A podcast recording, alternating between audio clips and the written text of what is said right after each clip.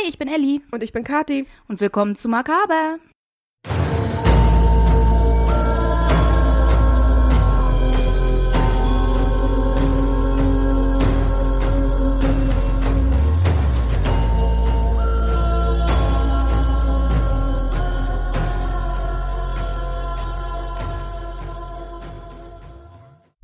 Es geht heute weiter mit Peter Kürten. Und Kathi muss mich jetzt nochmal dran erinnern, wo wir beim letzten Mal stehen geblieben sind. Genau. Wir waren stehen geblieben bei Maria Hahn, mit der Peter sich ja getroffen hatte, um mit ihr, weiß ich nicht, einen Spaziergang zu machen, irgendwo hinzufahren. Ach, Ähm, die, mit der er den Tag verbracht hat. genau, er hat quasi und den die, ganzen der- Tag- Die er dann hinterher umgebracht hat. Genau, er war mit ihr mehrere Jetzt, Gaststätten. jetzt weiß ich wieder, genau, jetzt habe ich sie, wieder drauf. Hat sie umgebracht, hat sie in einen Wassergraben gelegt oder in irgendeinen Graben gelegt. Ähm, Genau. Kehrte später zurück, hat sie richtig vergraben. Seiner Frau irgendwelche Geschichten erzählt, von Ja, der ja. ich wirklich wissen würde, wie man Genau, das das erklärt. Ding mit, ich kam zuerst blutig nach Hause und dann, hey Schatz, übrigens, ich nehme mir mal die Schaufel mit und dann komme ich hinterher modrig nach Hause und man fragt keine Fragen. ja, ähm, also doch, sie hat ja Fragen gestellt. Ja, aber offensichtlich nicht genug. Also, nur würde ich seine Ausreden gern wissen, die irgendwie glaubhaft genug sind, um das nicht in Frage zu stellen. Und wir waren halt dabei stehen geblieben, dass er in der folgenden Zeit häufig zu der Grabstelle zurückkehrte von Mhm. Maria Hahn. Anfangs, um diese besser zu tarnen und später, um sich in der Nähe zu befriedigen. Mhm. Also muss ihm das ja irgendwie einen sexuellen Kick auch gegeben haben. Das, Das zu wissen, dass die, dass die Leiche dort auch liegt, meinte ich. Genau, am 20. August 1929 fuhr Kürten nach der Arbeit zur Kirmes nach Lierenfeld. Diesmal hatte er sein Dolch mit dabei. Mhm. Nicht die Schere, sondern sein Dolch. Also es, er hat ihn ja gekauft, er muss ihn ja auch irgendwann mal benutzen. Klar. In Lierenfeld auf der Kirmes sprach er mehrere Fa- Frauen an. Erfolglos, keine ging mit ihm mit. Gegen zwei Uhr nachts folgte er dann zwei Mädchen auf ihrem Weg nach Hause in die Gumbertstraße 3. Dort wohnte eins der beiden Mädchen. Dem zweiten Mädchen folgte er. Dies war die 18-jährige Anna Goldhausen. Ich finde ihren Namen hübsch. Goldhausen. So. Noch einige Meter und stach ihr dann den Dolch in den Oberkörper. Uch. Ja. Anna konnte entkommen, rief um Hilfe und klingelte bei ihrer Freundin, welche ihr schnell die Tür öffnete. Kürten konnte mal wieder flüchten. Unerkannt. Oh Gott, ich wollte gerade sagen, konnten sie ihn denn nicht identifizieren, wenn der das Messer in ihrem Oberkörper war? Hätte sie ihn ja eventuell gesehen. Gegen 2.15 Uhr traf er dann auf die 31-jährige Olga Mantel. Sie war auf dem Weg nach Hause alleine. Er bedrängte sie und versuchte, und sie versuchte ihm aus dem Weg zu gehen, aber er folgte ihr. Gar nicht gruselig. Nein. Heu- Heute wäre das der Moment, wo ich ein Handy zücken würde und Yep, irgendwen anrufe, aber das hatten sie damals leider nicht. In der R-Kraterstraße stach er ihr dann mehrfach in den Rücken. Ein Pförtner des Werks kam herangeeilt und durch, durch Olgas Schreie Mhm. alarmiert. Dieser verfolgte Kürten, verlor ihn jedoch aus den Augen.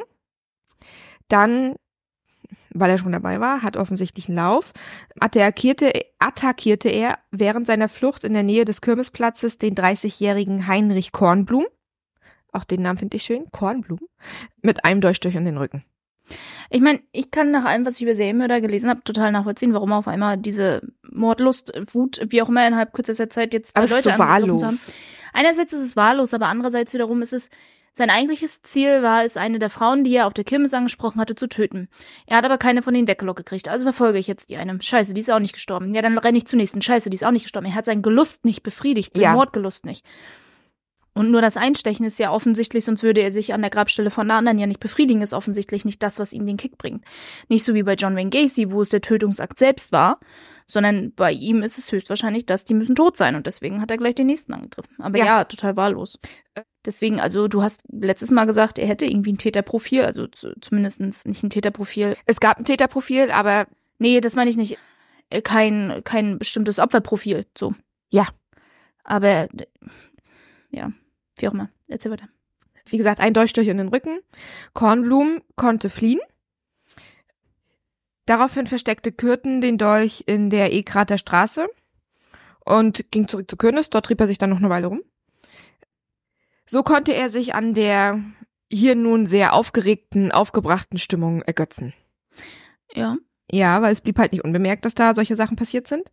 Dann kehrte er mal wieder an den Tatort zurück und beobachtete versteckt in der Menge der Schaulustiger, der Schaulustigen, den Abtransport der schwer verletzten Olga. Mhm. Auch daran konnte er sich dann dementsprechend ergötzen. Er begegnete dem Pförtner, der ihn verfolgte. Dieser dachte, ihn erkannt zu haben und fragte ihn, woher er ka kam. Gürten konnte ihn mit einer Ausrede täuschen, holte sein Dolch aus seinem Versteck und ging nach Hause. Yay. Ja, also offensichtlich hat der, der Pförtner ihn durchaus erkannt. Oder dachte zumindest, so, ich glaube, du kommst mir bekannt vor, ich glaube, du bist der Typ, den ich verfolgt habe. Und dann hat er ihm irgendeine Ausrede aufgetischt und ja, Aber wieso hat er denn nicht die Polizei informiert? keine Ahnung. Hey, dieser Typ, er sieht so und so aus, den halte ich für verdächtig, selbst wenn er seinen Namen nicht weiß. Vor allem, da wird ja, ja- da wird ja zu dem Zeitpunkt auch schon Polizei gewesen sein. Naja, klar, weil da ja mehrere Menschen verletzt Eben. wurden. Und, dann da ist ein, einfach nur auf einen dieser worden. Polizisten loszu, loszugehen und zu sagen, du, ich glaube, das ist der, den ich verfolgt habe. Ja. Stattdessen geht er selbst hin und ermöglicht ihm so quasi zu entkommen. Mhm. Das ist ja Bullshit. Also, Leute, wenn ihr denkt, dass ihr, also wenn ihr Zeugen von sowas seid und ihr denkt, ihr erkennt den Menschen in der Menge, sagt es einem Polizisten und geht nicht selbst hin. Erstens bringt euch das in Gefahr. Und Ja. zweitens, Wie gesagt, selbst wenn man nicht weiß, wie die Person heißt, wenn man nur schon das Äußere beschreiben kann, ist es unglaublich hilfreich. und wenn er in der Menge steht, dann weist ein Polizisten darauf hin. Das ist der, hey, das ist der, den Mal ganz von abgesehen, dass die. Das ist der, wo ich Polizisten- glaube, den ich dass die. Polizisten besser geschult darin sind, ein, ein Profil zu erstellen von einem Gesicht. Ja. Wenn die das Gesicht erstmal gesehen haben, können die das viel, viel besser wiedergeben für, für einen Täterpro, also nicht für ein Täterprofil, äh, du weißt, was ich meine, für so ein Bild. Ach, mir fällt das Wort nicht ein. Du meinst ein Phantombild? Ja, danke. Ja. Voll war Profil. Ja, Kathi das meint Wort ein war. Phantombild. Manchmal hat man Wortfindungsschwierigkeiten. Ja. Kathi hat das heute eh ganz toll, merke ich schon. Es kommt auch ganz oft M.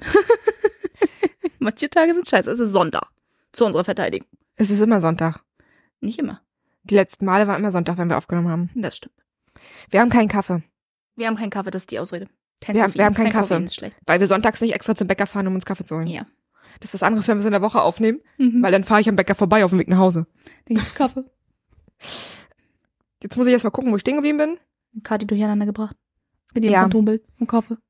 Jetzt will ich Kaffee. Genau. Die andere schwer verletzte Frau Anna und auch Olga konnten eine Beschreibung des Täters abgeben. Ja, das ist sehr gut. Sie war allerdings nicht gut und führte halt daher nicht zu Kürten. Die, die war nicht gut. Naja, sie führte halt nicht zu Kürten. Sie sah ihm nicht ähnlich. Du willst mir erzählen, die sah ihm nicht ähnlich. ja, Hat er sein Äußeres geändert? Oder waren die beiden echt so, dass sie das so schlecht gesehen haben? Weil, okay, sorry, okay, ich, ich spoiler jetzt. Später irgendwann, zu einem viel, viel späteren Zeitpunkt, kommt man ihm ja auf die Spur. auf ja. die Spur Mhm. und unterhält sich dann mit seiner Frau. Ja. Und seine Frau erzählt den Polizisten, dass äh, Peter Kürten Schminke benutzt hat, um Ah, jünger auszusehen. Alles klar. Und dadurch wirkte er zwischen Erklär 20 die und 15 Fotos. Jahre jünger. Das erklärt Als er tatsächlich sowas war. von die Fotos von ihm. Ja. Als ich für unseren Instagram-Account von der letzten Folge die Fotos gesucht habe, da sah er teilweise so unterschiedlich aus auf den Ja. Dass ich mir gar nicht sicher war, ist das wirklich jetzt die gleiche Person? Ist hier irgendwas verkehrt?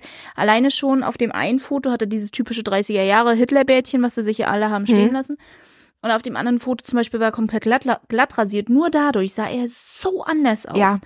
Und deswegen war ich auch so irritiert, weil mit dem Bärtchen sieht er Dingsbums total ähnlich. Fritz Hamann. Fritz Hamann. Mhm. Ja, also. Also dadurch wird er halt auch Okay, öfter erklärt deutlich jünger beschrieben, als er Ja, tatsächlich war. Und das macht's halt auch Mhm. schwierig, weil wenn du jemanden suchst, ich sag mal, jemanden suchst, der Anfang 20 ist Klar. und, dann- er ist aber in und er Wahrheit Anfang 40, dann Das macht er natürlich. ziehst du ihn nicht so in Betracht. Ja. Vor allem, wenn er obwohl ich, obwohl ich ja gedacht hätte, alleine, wenn er sich da in der Nähe aufhält, in Anbetracht der Tatsache, wie oft er schon hinter Gittern saß, mit diversen Vergehen, dass er dann verdächtigt werden würde automatisch. Aber ne, sollte man denken. wie sollte man, aber ich verstehe auch nicht, wieso er für gewisse Taten nur sechs Monate bekommen hat. Genau. Der 30-jährige Kornblum, Heinrich Kornblum, der war zwar nur leicht verletzt, in Anführungsstrichen, hatte den Täter aber nicht gesehen, schließlich hat er auf seinen Rücken eingestochen. Mhm. Sodass seine Zeugenaussage auch nicht weiterhalf. 24. August 1929 ging Kürten erneut mit seinem Dolch auf Opfersuche. Hier hielt er zunächst am Hauptbahnhof Ausschau nach Mädchen, erfolglos. Dann fuhr er mit der Straßenbahn nach Flehe.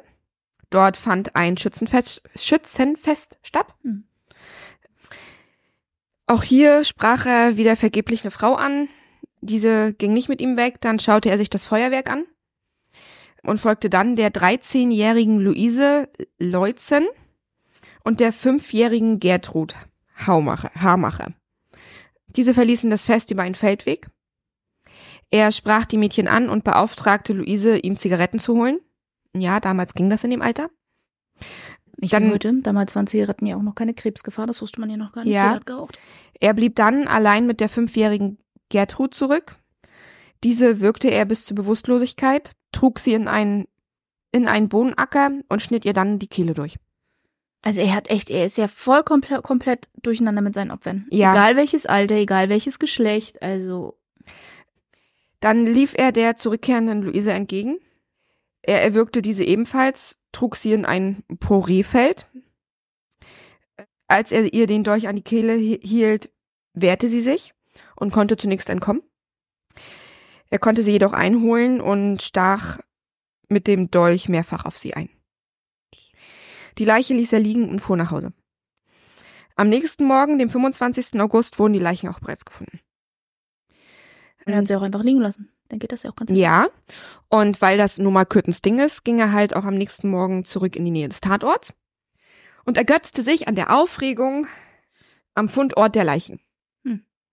Ach, das ist so ein total typisches Klischee, ne? Ja, also was das betrifft, erfüllt er so voll dieses Klischee. Er kehrt immer an die Tatorte zurück und ergötzt sich an dem Leid und den Schmerz, der dort hinterlassen wurde, an der Aufregung, an der Stimmung der Menschen. Und es sind jetzt immer auch zwei Kinder, eine davon fünf, andere die andere zwölf, dreizehn, zwölf, 13 hast du 13, danke. Was das Ganze für viele ja auch nur noch mal schlimmer macht. Da reagieren die Menschen ja noch empfindlicher als bei, ich sag mal, erwachsenen Frauen in Anführungszeichen oder erwachsenen Men Menschen generell. Bei Kindern sind, sind sie ja alle noch mal ein bisschen empfindlicher. Dann fuhr er mit der Straßenbahn Bahn nach Oberkassel zur Haltestelle Lügplatz und sprach die 26-jährige Hausangestellte Gertrud Schulte an. Er stellte sich ihr unter falschen Namen als örtlicher Postbeamter vor und erschließt sich so ihr Vertrauen. Hm, super. Ja, er überredete sie zu einem gemeinsamen Besuch auf der Kirmes in Neuss. Dort waren sie allerdings auch nicht lange, gingen dann zurück nach Oberkassel und das letzte Stück gingen sie auf seinen Drängen hin zu Fuß. Mhm. Sie wollte fahren, er wollte zu Fuß. Natürlich wählte er nicht den kürzesten Weg, Ja. sondern einen langen Weg, sondern einen Umweg über den Rheinbogen. Und ja, das war wieder ein weil Ellie mich gerade rausgehauen hat. Sie gehen natürlich nicht den kürzesten Weg zurück, sondern einen Umweg auf Kürtens Dräng hin. Wahrscheinlich schön dunkel, ruhig. Genau, über die Rheinwiesen. Dort wurde Gertrud Schul- Schulte von Peter Kürten sexuell bedrängt. Sie wehrte sich und er stach mit dem Storch auf sie ein. Mit dem Storch, mit dem Mit dem Dolch. Ich finde das unglaublich faszinierend. Den Dolch hat er ja nun schon vor einer ganzen Weile gekauft, dass er Ja. plötzlich von der Schere auf den Dolch umspringt. ja, und ich frage mich, warum hat er sich den Dolch überhaupt gekauft, wenn er ihn erstmal nicht benutzt hat? Der hat ihn ja eine ganze Weile nicht benutzt. Ja, er hat ja immer noch die Schere benutzt und jetzt erst benutzt er den Dolch. Faszinierend. Ja, finde ich, das fand ich aber auch. Das, weil mir das auch so krass aufgefallen ist. Erfahren nicht was von der Schere. Ah, nee, die hatte sich ja neu spitzen Die hat er sich ja lassen neu spitzen lassen. Aber wenn du gerade drauf kommst, natürlich brach ein Stück des Dolches äh, bei einem besonders harten Stich in den Rücken ab. Ja, Rippen, Rippen können unglaublich hart sein. Ja, ja. Mhm. Gertrude schrie um Hilfe. Dadurch wurden Jugendliche in der Nähe alarmiert. Diese kamen dann zu Hilfe. Kürten floh und warf den abgebrochenen Dolch weg. Weil da keine Fingerabdrücke drauf wären oder so. Vor allem, das finde ich ja so lächerlich. Und Fingerabdrücke ne? ich mein, ja damals schon. Ich wollte gerade sagen, die Fingerabdrücke haben sich ja so in den 1890ern ganz, Ja. ganz allerletzt nachher um 1900 herum wirklich durchgesetzt in der Kriminalpolizei. Und daher kann ich das nicht nachvollziehen. Er kann doch nicht einfach den Dolch wegwerfen. Na ja, gut, okay, er ist sowieso generell, hat er sich nicht so intelligent verhalten. Er war ja auch schon 20.000 Mal im Knast. Er hat ihre Handtasche mitgenommen. Er war ja vielleicht Geld drin, ne? Diese durchsuchte er, durchsuchte er und behielt ihre Armbanduhr. Den Rest der Tasche mit den restlichen Inhalt warf er weg. Dann, Hat er die Armbanduhr seiner Frau geschenkt. keine Ahnung. Ach, weißt du nicht. Das okay. weiß ich. Ja, das, das wäre ja so das nächste Klischee, was eigentlich nur noch fehlt. Ja, dass er etwas seiner Frau schenkt. Das Ein stimmt, ja. Habgut des Opfers, ne, irgendwie. Aber das, das wäre mir unbekannt, ob er irgendwas von Okay. seinen Opfern seiner Frau geschenkt hat. Das weiß ich tatsächlich. Ja, aber es ist jetzt auch gerade das erste Mal, dass du erzählst, dass er was von seinen Opfern behalten hat. Von daher Ja. hätte das ja dann. Ist, ist jetzt offensichtlich ja, aber das ist echt Ding. noch so das einzige Klischee, was bei ihm fehlt, ehrlich. Genau, dann ging er zurück zum Lügplatz und wartete dort auf die Vorbeifahrt der alarmierten Polizei. Naja, er wollte sich wieder daran ergötzen, ne? dass Und dann da fuhr er nach Hause. Tohuwabohu ist. Und dann fuhr er nach Hause. Gertrud Schulte überlebte dies. Schwer verletzt, aber sie überlebte. Ist keins seiner Mordopfer. Aber sie konnte ihn dann ja wohl hoffentlich identifizieren. Oder war er schon wieder so doll geschminkt? Vermutlich war er wieder sehr, sehr doll geschminkt. Ah, okay. Am 31. August 1909 1929 sprach Kürten dann die Hausangestellte Caroline Herstrauß an beim Hauptbahnhof. Mit einer List schaffte er es, dass sie den letzten Zug nach Neuss verpasste. Es ist grauenhaft, den letzten Zug zu verpassen. Ja, haben wir selber schon erlebt. Oh Gott, drei Stunden standen wir in Neubrandenburg. Und sie hätte, und sie hätte nur, und sie hätte nur fünf Minuten warten müssen. Nicht mal. In Berlin. Der Zug nach Rostock.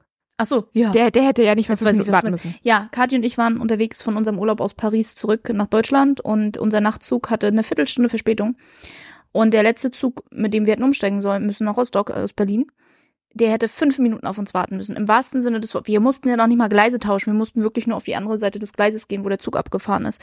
Und wir waren nicht die Einzigen, die betroffen waren. Und wir haben das die ganze Zugfahrt über gesagt. Von vornherein hatten wir ja diese 15 Minuten Verspätung. Und wir haben die ganze Zugfahrt über gesagt, hey, könnt ihr dann die RB anhalten? Wir müssen hier und da noch mitfahren. Fünf Minuten haben sie nicht gemacht. Vor allem das Sch- Schlimme daran war, sie hatte sowieso Verspätung. Also der, der, dieser Zug hatte ja sowieso schon Verspätung. Ja. Der hätte auf uns warten müssen. Da wäre es auf die fünf Minuten auch nicht mehr angekommen. Nee. Ja, es ist furchtbar, den letzten Zug zu verpassen. Natürlich ist er super nett und super zuvorkommt und bot ihr an, ihr ein Zimmer für die Nacht zu besorgen. Na klar. Weil er so, so nett und toll ist. Da finde ich wieder das japanische Prinzip toll. Das sollten wir unbedingt auch einführen. Ist auch viel sicherer für solche Situationen. Dann können da keine komischen fremden Menschen kommen, die dich anquatschen und dir dann helfen wollen, ein Hotel oder sonst irgendwas zu finden. Nein, da gibt's dann kleine Räume, die mietest du für eine gewisse Anzahl von Stunden, weil du weißt, keine Ahnung, in sechs Stunden fährt der nächste Zug, mit dem ich nach Hause fahren kann. Und dann mietest du den für ganz wenig Geld, weil in, in Japan das dann auch mit deinem Ticket verrechnet wird, wie auch immer. Und dann kannst du da liegen und schlafen oder Fernseh gucken oder was auch immer. Ganz Ja. ehrlich, sowas brauchen wir auch. Ja. Einfach nur so ein klitze, mehr ist es, ist es wirklich nur ein Raum, in dem ein Stuhl, Stuhl drinne steht, mit einem kleinen Bildschirm, der auf einem kleinen Tisch steht, mehr ist da nicht. Es reicht und der Stuhl ist halt ausklappbar wie eine Liege. Vor allem ehrlich, das, Das hätte ich, doch. das hätte ich in Berlin auch gemacht. Und wir hätten uns nicht so den Arsch in Neubrandenburg abgefroren. Drei Es war Stunden. echt kalt. Drei Stunden in Ich Neubrandenburg. meine, es war Sommer, aber es war echt kalt.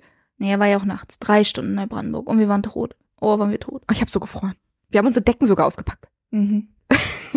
so, ja.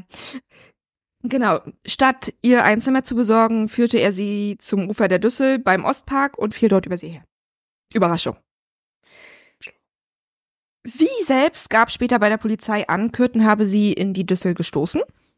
Hä? Sie hat überlebt, sie ist entkommen. Und hinterher hat er sie dann in die, okay, jetzt. Also sie hat gesagt, er hat sie in die Düssel gestoßen.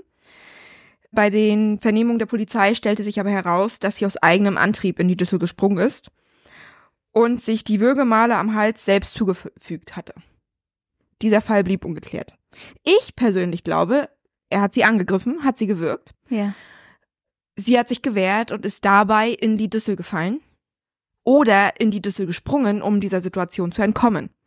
Aber wenn sie die Würgemale sich selbst zugefügt hat, passt das nicht? Wenn sie sie tatsächlich sich selbst zugefügt hat. Ich glaube, sie war so verwirrt, dass ihre eigene Aussage einfach nur noch. Ja, aber sie müssen ja irgendwie festgestellt haben, dass sie sich selbst die Würgemale zugefügt hat. Sie haben sie nicht untersucht. Du hast doch aber gerade gesagt, Ja. sie haben festgestellt, Sie dass haben festgestellt, das war's. Aber, mit, aber sie haben sie eigentlich gar nicht untersucht.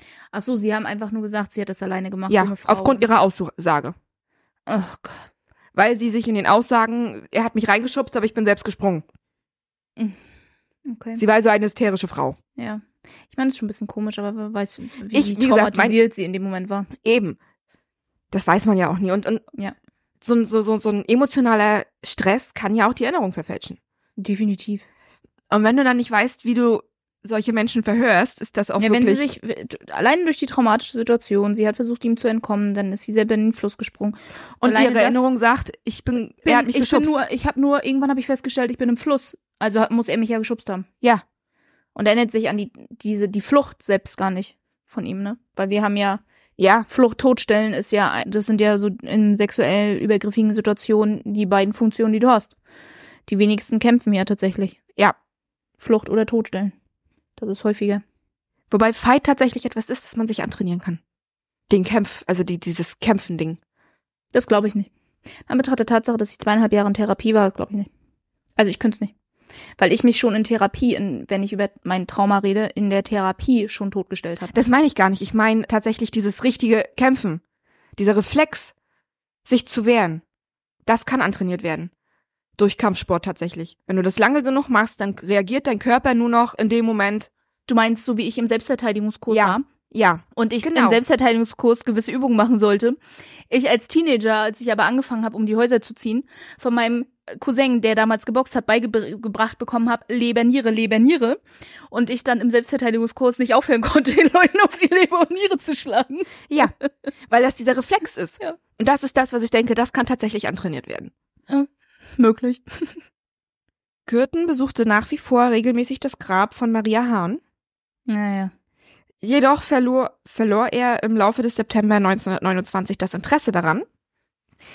Stattdessen fand er es viel, viel interessanter, die Aufregung zu erleben, die die Entdeckung der Leiche mit sich bringen würde. Weshalb er Ende September 1929 einen, eine Skizze anfertig, anfertigte, der Grabstelle, und diesen in den Briefkasten des Verlagshauses des Düsseldorfer, Düsseldorfer Stadtanzeigers warf. Alter, Jack the Ripper.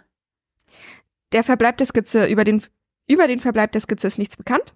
Die Zeitung berichtete nichts darüber. Ja, die hielten das wahrscheinlich für einen schlechten Scherz. Ja. Ganz ehrlich. Vor allem, vielleicht gab es eine Vermisstenanzeige zu dieser Frau, aber die hielten das vielleicht echt für einen schlechten Scherz. Aber das ist voll so ein Jack the Ripper-Move. Ja. Ich meine, nicht alles, was damals angeblich Jack the Ripper geschrieben hat, war tatsächlich von dem Mörder selbst gewesen oder der Mörderin, wie auch immer. Weißt du dir gerade in den Finger? Nein, er putzt mich. Okay. Pepe putzt mich. Und manchmal. Und wenn, und wenn er doch seine Krallen, hast du es nie beobachtet, wenn er selber seine Krallen sauber macht? Dann kaut er auf der Kralle rum und das macht Ja. er gerade bei mir auch. Will er deinen dein, dein Fingernagel damit schärfen? Ich, ich, keine Ahnung, Deinen was er da. künstlichen Fingernagel. Ja. Weiß ich nicht. Oder er ist irritiert von dem Nagellack. Das ist rot. Das gehört da nicht hin. Das müssen wir jetzt wegputzen. Aber der letzte war gelb, also. Weiß jetzt auch nicht. Nee, der Finger war beim letzten Mal bunt. Mit ganz vielen bunten Punkten. War das nicht der Pikachu-Finger? Nein, der Pikachu-Finger war mein Mittelfinger. Ja, ich, ja, ich gehe regelmäßig zu Maniküre Kati auch. Aber Kati kommt nicht mit Pokémon-Nägeln wieder. Das mache ich. Nein, ich habe nur Mickey Mouse. so, am 26. September 1929 griff Peter Kürten die Hausangestellte Maria Radusch an. Er wirkte sie, sie konnte ihm jedoch entkommen. Ist, er hat da keinen Lauf aktuell. Nee. Sie entkommen ihm alle. Würgen ist aber auch echt nicht leicht. Das stimmt. Also das ist ja das, was ich damals bei John Wayne Gacy gesagt habe. Bis du eine Person erwürgt hast, du brauchst so viel Körperkraft dafür. Und es dauert auch lange. Und es dauert lange, zwischen sieben und zehn Minuten, bis die Person tatsächlich tot ist, musst du dauerhaft die gleiche Kraft aufbringen können. Deshalb John Wayne Gacy ja diesen Tourniquet-Move hatte mit seinem Seil oder, oder Aderpress oder was auch immer er gerade Mhm. benutzt hat dafür. Einfach, einfach nur mit den bloßen Händen wirken ist unglaublich schwer. Weil ich glaube, dass sein Ziel ja gar nicht war, die Leute zu würgen, um sie zu töten, sondern sie zu würgen in die Bewusstlosigkeit, um sie dann mit dem Dolch oder dem Messer zu erstechen. Würde auch mehr Sinn machen, weil Würgen eher ein Rückschritt ja tatsächlich, obwohl na, auch nicht Aber, aber das Ding ist, er hat ja die meisten seiner Opfer, also viele seiner Opfer wirkt er ja. Generell. ja, Deswegen halte ich den Würger von, Düssel von Düsseldorf ja auch passender als der Vampir von Düsseldorf. na gut, er hat Blut getrunken, also von daher. Dass er ausgekotzt hat. Ja, Einmal. Er, er fand das nicht lecker, aber er hat's getrunken. Einmal. Ja. Er wirkt häufiger. Ich überlege nur gerade, ob es tatsächlich, ich wollte sagen, Würgen ist ja eigentlich ein Rückschritt von jemandem zu erstechen. Sicherlich macht Erstechen mehr Blut, mehr Dreck, mehr Gewalt und ist schmerzhafter für das Opfer als das Würgen. Hm. Aber ich frage mich, das Würgen ist ja viel persönlicher. Viel näher an der Person dran, ob es vielleicht gar kein Rückschritt, weil ich jetzt sagen wollte, eigentlich ist Würgen wäre hier Würgen ja ein Rückschritt vom Erstechen. Aber Erstechen ist viel weniger persönlich und viel weniger Kontakt. Also es ist vielleicht eher tatsächlich eine weitere Eskalation. Ich muss darüber Das Ding ist, ich würde ja nicht mal das sagen, weil er hat ja schon vorher mit dem Würgen angefangen. Du ja, aber erinnerst nicht als, nicht als, ja. Er hat ja auch das Mädchen, aber, Aber er hat ja jetzt keinen Dolch mehr. Das heißt, er versucht sie ja wirklich durch das Würgen zu morden. er hat ja seine Schere. Ja, die hat er ja noch. Die hat er ja nicht weggeworfen. Ja, wie auch immer. Die ist Erzähl ja weiter, noch ich da. muss da noch drüber nach. Genau, also wie gesagt, äh, Maria Radosch ist entkommen am 26. September. Dann drei Tage später, am 29. September, hat er eine neue Waffe gefunden. Ui. Ein Hammer. Okay, das ist jetzt eine Eskalation. Ein Hammer ist eine Eskalation. Weil, wenn du jemanden mit einem Hammer erschlägst, das macht erstens Dreck. Unglaublich viel Dreck. Gehirnmatschmasse, sag ich dazu nur. Und das, das ist wirklich, das, das Hammer ist. Hammer, Ja, Hammer ist, ja. ist nicht schön. Mit dem Hammer bewaffnet ging er dann zum Düsseldorfer Hauptbahnhof und spricht hier die 31-jährige unverheiratete Ida Reuter an. Ich finde das gut, wie schön du das betont hast mit unverheiratet. Ich vermute, so steht das auch in den Zeitungen und so weiter. Ja, Ja. weil das war Muss wichtig, dass natürlich sie betont werden, war. weil mit 31, wenn du dann unverheiratet bist, bist du ja eine alte Jungfer. Ja, ich Ne? bin, ich bin also definitiv eine alte Oh Jungfer. ja, Kathi ist dann schon ganz lange eine alte Jungfer. Ellie allerdings auch, sie ist nur ein Jahr jünger. Ich bin fast zwei jünger als du, Fräulein. Ändert nichts daran, dass es ein Jahr ist. Kathi sagt immer gerne ein Jahr, damit sie sich selber noch jünger machen kann. Du bist 34, ich 35, ist ein Jahr. Ich bin 33. Du wirst jetzt 34, Ja, aber das bitte. dauert noch acht Monate. Nein, nicht mehr acht. Aber wir, wir ein haben halbes März. Jahr noch. Wir haben März. Gerade so. Es dauert noch ein halbes Jahr. Genau. Peter Kürten und Ida gingen über die Rheinbrücke nach Oberkassel und von dort zum Rheindamm. Sie gingen in die Nähe der Stelle, an der Peter Kürten ein Monat zuvor den Überfall auf Gertrud Schulte verübte. Weil man, Hm. muss, man muss ja seinen eigenen Or- Tatorten auch treu bleiben. Vielleicht fand er den Tatort ja gut und hat sich geärgert, dass er es da nicht zu Ende bringen konnte. Vielleicht auch das. Ida bestand darauf, umzukehren, als es anfing, dunkel zu werden. Mhm. Kluge Frau. Ja. Kürten willigte ein, versetzte ihr jedoch kurz darauf mit dem Hammer einen Schlag gegen die Schläfe. Oh Gott. Hammer ist echt böse. Ja. Oh, und gerade Schläfe. Schläfe ist echt so ein dünner Knochen, ne? Oh, ich kann, oh, ich habe richtig das Geräusch, habe ich richtig im Kopf. Ida verlor daraufhin das Bewusstsein, Ja, logisch. logischerweise. Und Peter schleppte die nun bewusstlose Ida vom Rheindamm zu den weniger einsehbaren Rheinwiesen. Nach Einbruch der Dunkelheit tötete er sie mit weiteren Hammerschlägen. Hat er jetzt kein Messer und keine Schere mit, muss er jetzt den Hammer benutzen. Ganz ehrlich, das ist so eklig. Ja, er zog Idas Leiche die Hose aus und warf diese mit Kieselstein beschwert in den Rhein. Nur die Hose? Ja. Okay. Dann nahm er denselben Rückweg wie bei Schulte, blieb in der Leonstraße stehen und durchsuchte das Köfferchen, das Ida, Ida mit sich führte. Hätte ja vielleicht auch was Gutes drin sein können. Er behielt einen Ring und warf den Rest wieder weg. Ich würde interessieren, was er mit den Sachen macht. Sind die später gefunden worden? Keine Ahnung. Okay, cool. Also nein. Dann kehrte er zur Leiche zurück und begann, die Leiche an den Füßen zum Rhein zu ziehen, und, um sie zu versenken. Reichlich spät, wenn du mich fragst. Das ist sowas von unlogisch. Sie hätte, sie hätte ja. schon längst gefunden werden können. Erstens das. Und zweitens ist es so unlogisch. Wenn er ihr die Hose angelassen hätte, hätte die Hose damit Kieselstein beschwert, dann wäre die Leiche unten im Fluss geblieben. Und so, wenn die Leiche aber aufdünstet, kommt sie wieder nach oben. Ja, total dumm. Und vor allem, weiß ich nicht, vielleicht wollte er die Leiche liegen lassen, damit sie schnell gefunden wird, damit er sich wieder an dem Chaos ergötzen kann und dann hat er sich das vielleicht anders überlegt. Weiß ich nicht. Das war sehr unlogisch. Er ließ auf jeden Fall davon ab, weil ein Mann mit seinem Hund sich ihn näherte und ging nach Hause. Der Mann mit dem Hund war ein Polizist auf Streif, Streife. Allerdings kein sehr aufmerksamer, denn er hatte von dem Ganzen keine Notiz genommen. Er hat nicht mitgekriegt, dass der Typ da eine Leiche durch die, über die Wiese zum Fluss hat ziehen wollen? Ja. Und sein Polizeihund auch nicht. Also beide nicht besonders gut. Der Hund hat nicht drauf angeschlagen. Das, Ja. Also ganz ehrlich, wenn Mhm. du jemanden Mhm. mit einem Hammer auf den Kopf schlägst, immer wieder und wieder und wieder, Mhm. du hast wirklich, ich sag, wiederhole es, Gehirnmatschmasse. Ja. Das ist so viel Blut. Ja. Und das, da hat der Hund nicht drauf reagiert. Nein. Ich hoffe für den Hund, er war alt. Das ist die einzige Entschuldigung. Oder einfach nicht besonders gut trainiert. Jeder Hund reagiert auf so heftig Blut. Und wenn es nur ein Schnüffeln und ein Ziehen in die Richtung ist, weil es könnte ja Futter sein. Da hast du recht, das stimmt. Also das entschuldigt nur Alter und dass der Großsinn dann nicht mehr da war. Und weil der Polizist eben offensichtlich nicht sehr aufmerksam war, wurde die Leiche von Ida Reuter auch erst am nächsten Tag gefunden. Am 30. September Überraschung. 1929. An und er dann abends so, ach ja, da bin ich übrigens lang gegangen, das habe ich gar nicht mitgekriegt. Peter Kürten kehrte natürlich im Laufe des Tages in die Nähe des Tatorts zurück Klar, er muss ja gucken, was und er da beobachtete die dort tätigen Polizeibeamten bei der Arbeit. Logisch. Logisch. Am 11. Oktober 1929 ist Peter Kürten wieder mit einem Hammer bewaffnet. Er hat ja jetzt entdeckt mit dem Hammer. Ja. Und begab sich in die Düsseldorfer Innenstadt. Er hielt zwischen den Lichtspielhäusern auf der Graf-Adolf-Straße Ausschau nach Opfern und traf dabei auf die 22-jährige Arbeits- und Wohnungssuchende Elisabeth Dörr Dörrier. Okay. Was für Informationen über die Opfer bekannt sind, ist sehr spannend. Ja, er suchte mit ihr zuerst eine Brauerei in der Oststraße auf. Daraufhin willigte sie ein, mit ihm in seine Wohnung zu gehen.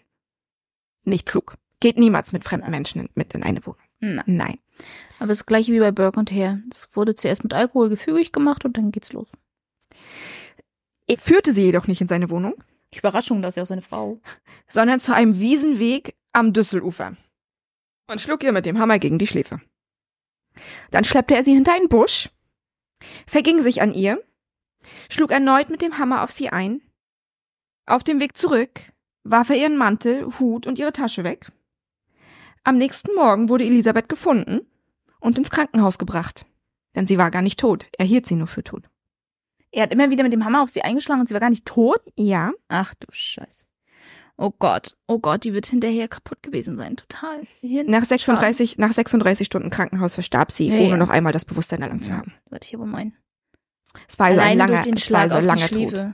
Es war ein langer Tod. Ja, alleine durch den Schlag auf die Schläfe, wenn du wirklich die Schläfe triffst, der Knochen ist so dünn, die, Ge- das, die Gehirnmasse wird ja da schon beschädigt. Also Ja, ja. wenn du das schon überlebst, das ist ja schon super. Und weil so ein Hammer. Hm. Mhm. Und selbst wenn es die runden, stumpfen Hammer sind oder nicht mal die spitze Seite, sondern die runde Seite, die er dann benutzt, selbst das verursacht ja so viel Schaden mitunter.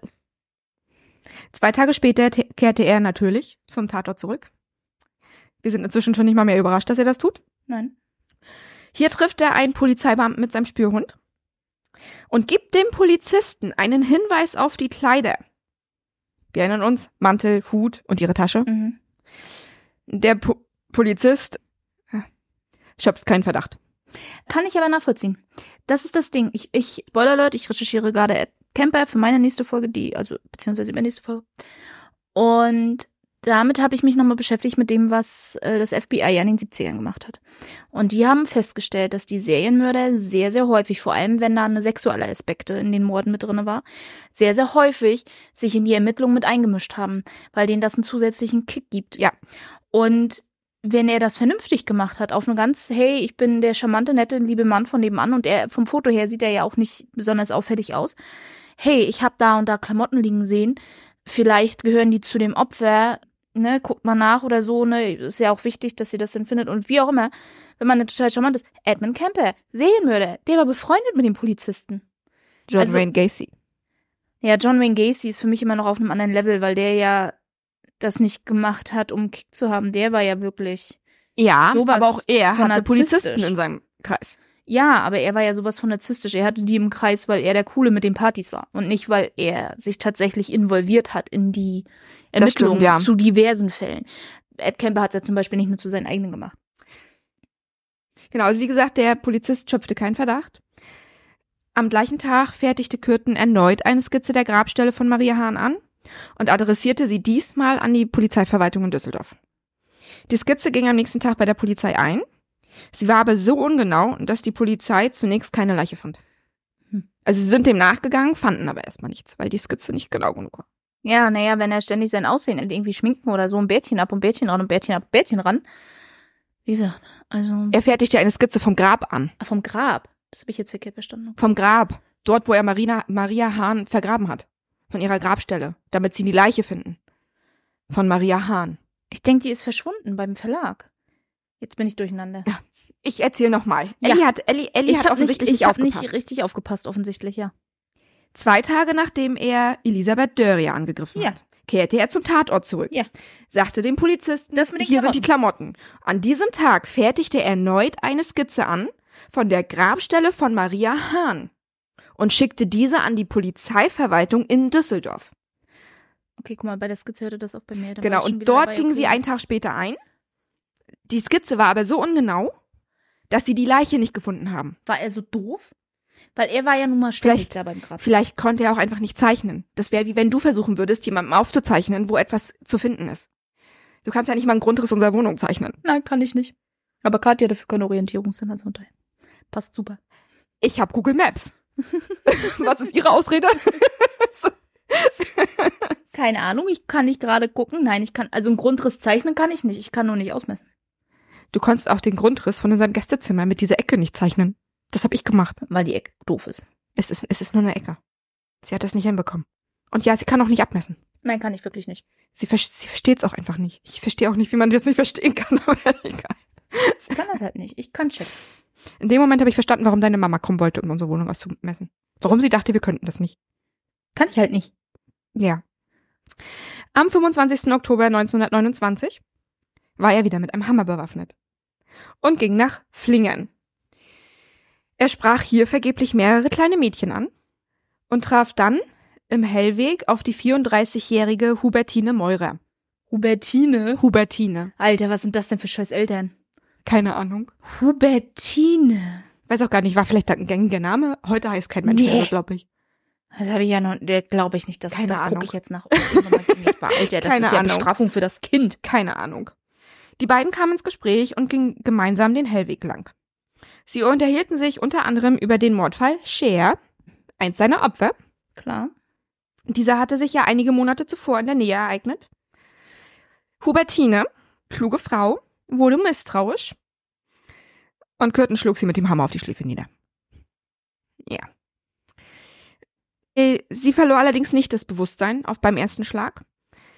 Sie fiel nur zu Boden und sch- schrie um Hilfe, weshalb er ihr weitere Hammerschläge gegen den Kopf versetzte. Ließ dann jedoch von ihr ab, nahm ihre Tasche und verließ den Tatort. Also nur mal so zum Thema Hubertine, ne? Ja, Also seit 2010 ist das der als Mädchenname ein einziges Mal in der Geburtenstatistik aufgeführt worden. kannst du es den Menschen verübeln? Ich meine, yay, sie hat niemanden, der so heißt wie sie. Das stimmt, du hast wirklich einen super ungewöhnlichen Namen. Herzlichen ähm, Glückwunsch. Das, das ist nicht wie Leon und Finn und Max und ich Ja. weiß gar nicht, was sind jetzt aktuell die Mädchen? Luna?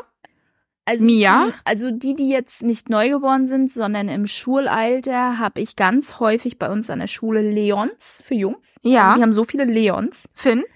Finn nicht so viele. Leon, Leon. Leon ist das neue Kevin.